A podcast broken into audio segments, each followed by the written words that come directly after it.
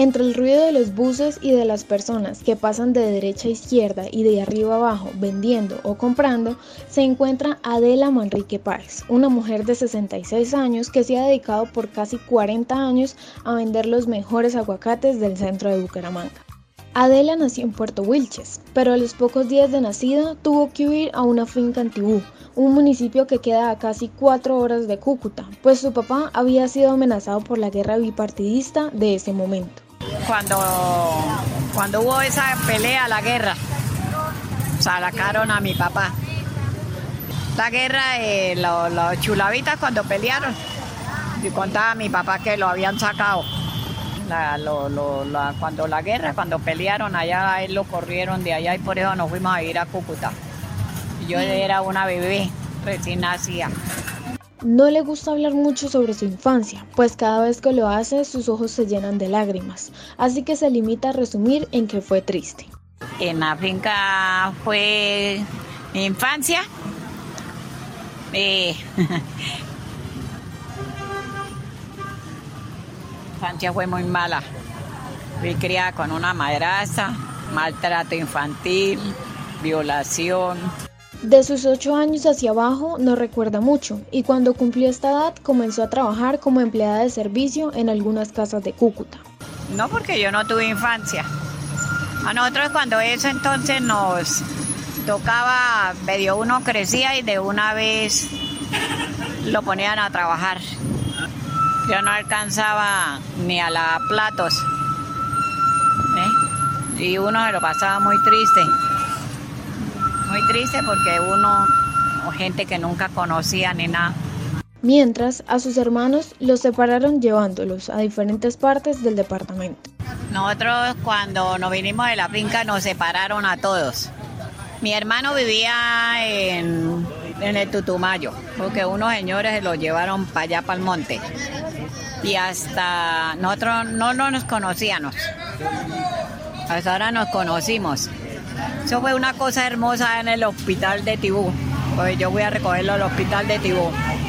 Como él ya no sirve, pues lo echaron de las fincas. Tengo otro hermano que vive en Cúcuta, el mayor. Y tengo otra hermana que vive en Palmira Valle. Somos cuatro hermanitos, todos vivimos. Pero estamos todos separados porque pequeñitos nos separaron. Y fue una cosa hermosa, vino mi hermana Rosa, la de Palmira Valle, fue mi hermano Pedro, el de Cúcuta, y yo, de acá de Bucaramanga, y nos encontramos todos hace dos meses en Tibú, porque a él de a él lo llevaron desde Tutumayo para Tibú hospital, allá lo hospitalizaron. En una de estas casas, gracias a la solidaridad de las hijas de sus patrones, aprendió a leer y a escribir. Eh, a la edad de 8 años me llevaron para Cúcuta, me internaron en una casa de familia. Ah, sí, yo aprendí a leer y a escribir. Porque cuando yo vivía en casa de familia, esto, yo estuve trabajando en donde doña Olga y ella tenía siete hijas y de las siete hijas, dos eran, iban para reinas de belleza allá en Cúcuta. Entonces ellas me ayudaban, me enseñaron a leer, a escribir. A los 16 comenzó a trabajar en una bodega en la que conoció a su primer esposo. Hasta que tuve 16 años, porque el dueño de ahí también me iba a violar. Y la señora se dio cuenta y me sacaron. Me fui a trabajar a una bodega. De bodega ya en Cúcuta se llama donde venden mercado, medicamentos. Y después de ahí me llevaron para una casa de la misma familia. Y me pusieron a trabajar en otra casa de familia, pero ahí ya me pusieron a vender droga. Pero yo no sabía que eso era droga. ¿Ve? Cuando eso me pusieron a vender las pastillas de mejoral, pero no eran pastillas de mejoral, era droga. Y ahí conocí yo a un señor, a un muchacho de la misma edad mía, y nos fuimos a vivir. Con él fue que tuve tres hijas. Yamin Cristina la tuve a los 25 años, a los 23 años. Lady Giovanna la tuve a los 30 años. Y no, la otra la tuve a los 42 años. y aunque se hayan separado hace tanto tiempo, han mantenido la comunicación y tienen una muy buena relación. Con el primer esposo, sí, yo me cuando él viene acá a Bucaramanga a visitar la familia, él pasa por acá y me saluda, normal, como la mamá de sus dos primeras hijas, porque yo con él tuve dos hijas. Y él se casó y con la, con la que tuvo, con la que actualmente es su esposa, tiene los dos varones. Entonces, para que no se repita una historia, ¿no? Que la hermana y el hermano se enamoran. Durante los seis años de relación, tuvo a sus dos primeras hijas y comenzó a trabajar como vendedor ambulante hasta que fue víctima de un atraco. Me puse a vendedor ambulante, me puse a trabajar como a los 27, como a los 30 años, allá pollo, pescado. Allá sí, contrabandeaba yo en San Antonio el pollo y el pescado y una noche, una vez, una vez nos atracaron. Cuando ellos me atracaron, me robaron todo, me tocó prestar 50 mil pesos cuando ese entonces y todavía los debo. En su segundo hogar tuvo otra niña, que nació en Bucaramanga en 1986, el mismo año del atraco, ya que le ofrecieron una oferta de trabajo a la que no pudo acceder. En 1986, en esa fecha me vine a vivir acá a Bucaramanga. Seis años la una y la otra tenía ocho años. Pues acá me trajeron engañada, porque resulta y pasa que me dijeron que fuera a trabajar cuando eso existía Telecom, en telefonía, allá en la 18 con 35. Y como yo sabía ya cocinar y les gustaba el sazón mío, entonces me trajeron engañada y me dijeron que me iban a dar un trabajo allá de cocinera o para que atendiera la caseta de la cafetería que había dentro.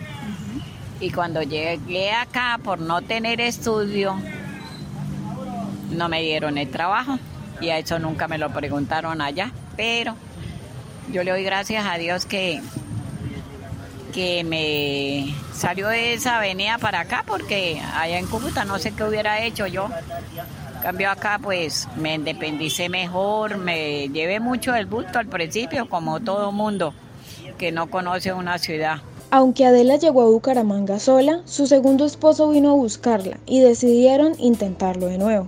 Y allá en Cúcuta mismo conseguí otro hogar, con la cual peleamos y yo me vine a vivir acá por la oferta de trabajo que me daban. Okay. En 1986. Y después acá él vino, el primer, el segundo esposo, vino y me buscó acá, nosotros nos reconciliamos, tuvimos una vida bonita, pero nosotros a base de eso tengo la segunda china, la tercera, que es la que tuve a los 43 años. Yo con él viví 25 años. Pues nos dejamos porque él cogió una vida de la calle, se volvió indigente.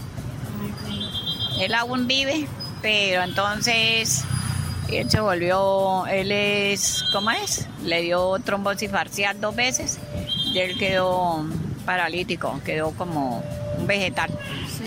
Pero yo no lo tengo porque yo ya no vivía con él y, y, yo no tengo tiempo de atenderlo. Ahí lo atiende su hijita, la mi hija, la menor, la hija que tuvimos. Después de un tiempo de no encontrar trabajo, aparecieron Capulina y el Grillo, como ella les llama, dos amigos que también son vendedores ambulantes. Le tendieron la mano cuando más lo necesitaba. Con los centavitos que tenía ahorrados, cuando eso eran como 20 mil pesos, pues sobreviví busqué una pieza en arriendo. Me valió 200 pesos la pieza, nunca se me olvida ese precio. Y dos mil pesos era que me valió la pieza. Y con eso, y cuando ya vi que no tenía ni mercado ni nada y me daba pena con los vecinos que me regalaban comida, me puse a buscar trabajo. Como nadie me dio trabajo por no tener estudio, entonces me tocó ponerme a ayudarle a un señor cuando eso entonces, a vender aguacates. Él vendía aguacates. Y ahí fue donde empecé yo la venta de aguacates porque Capulina, Capulina y el grillo me ayudaron a que vendiera aguacates y me daban trabajo. Me pagaba 500 pesos diarios. Y hace más o menos 20 años, la abuela de los aguacates, como le gusta que le digan, comenzó con su propio negocio. Cuando empecé con mi propio negocio, eh, hace un promedio de 20 años, que un muchacho nos da, nosotros le pagamos, le abonamos y él nos va dando carga y carga y así. ¿Sí ven? Esa me la dan a crédito. Y a medida que yo voy vendiendo, voy pagando. Porque el aguacate es un, es un artículo que vale mucha plata. Adela dice que se siente muy feliz de vender en la calle y que lo que más le gusta son sus clientes, pues disfruta venderles un buen producto para que vuelvan. Sino que yo vivo muy contenta acá en la calle vendiendo aguacates. Yo muy contenta, me gusta mucho. Porque mis clientes les digo yo a ellos que, que aprendan a conocer el aguacate y ellos dicen que no, que ellos van y compran a otro lado y les sale malo. Y yo le digo que no, porque aquí el que trae el aguacate es un solo señor. ¿Sí ve? Y yo le digo a mis clientes, los niños de financiera me compran, como Ultrasan, eh, Bogotá, el Banco Bogotá, toda esa gente me compra, todos pelados. Además, cuenta que le gustaría tener un puesto de helados también, ya que tiene conocimiento de cómo hacerlos. Me gustaría poner una venta de helados, pero la gente es muy molestona. Sí, por la vaina de la pandemia. Dicen que no, que por el virus, que le cae, que... Entonces, pero a mí toda la vida me gustó poner una venta de helados. ¿Eh? Porque sé preparar las canastas, sé preparar todo eso. Y lo que menos le gusta es cuando las personas le hacen reclamo cuando los aguacates les salen malos pues ella siempre ofrece cortarles una parte para demostrar que están en su punto. Ah, cuando salen mal o salen feitos. Yo trato de darle otro después para no correr el cliente. La gente es inconsiderable porque a veces salen dañados y uno no, no tiene la culpa. Así ve, como el señor ahorita dijo, no me los destape. Y yo le digo, no, venga, los destapa para que vea que pues, salen buenos. O a veces ellos llegan y escogen y después dicen, ay, me salió duro, me salió tieso, me salió con fibra. No tienen nada culpa. Aunque hay ocasiones en las que la abuela de los aguacates quisiera quedarse en su hogar, su mayor motivación es terminar de pagar su casa y hacerle algunas modificaciones. Por eso todos los días sale a trabajar. Listo, yo vivo muy feliz. Yo vengo madrugo, trabajo en la mañana por hasta las 3 guardo, después me voy para la casa. Pues yo quisiera darme en la casita a ratos, cuando llueve mucho, pero usted sabe que la necesidad, ¿no ve? Todavía las deudas me acogen. Pagar la casa, acabar de pagar la casa y meterle un arreglito porque está toda feita, no más. Finalmente Adela cuenta que se siente muy mal con los comentarios discriminatorios que recibe y trata de enfrentarlos gritándoles. Eh, se siente uno mal, muy triste. Sí, acá le hacen a uno eso. Se burlan de uno, lo tratan mal. Y así en la bodega igual, porque allá somos bastantes vendedores que nos guardan ahí. Peleo, yo peleo, los trato mal. Les digo que, que agradezcan, agradezcanle a Dios que ellos tienen una mamá y un papá que, que les dio estudio y todo eso. Sí. Porque si yo hubiera tenido estudio, yo no fuera vendedor ambulante, yo fuera otra cosa. ¿Ve? Porque una persona como yo, que para no tener estudio y toda vaina, entonces eso. Y vea, leí estudio a la CIA mía para que no fueran como yo soy.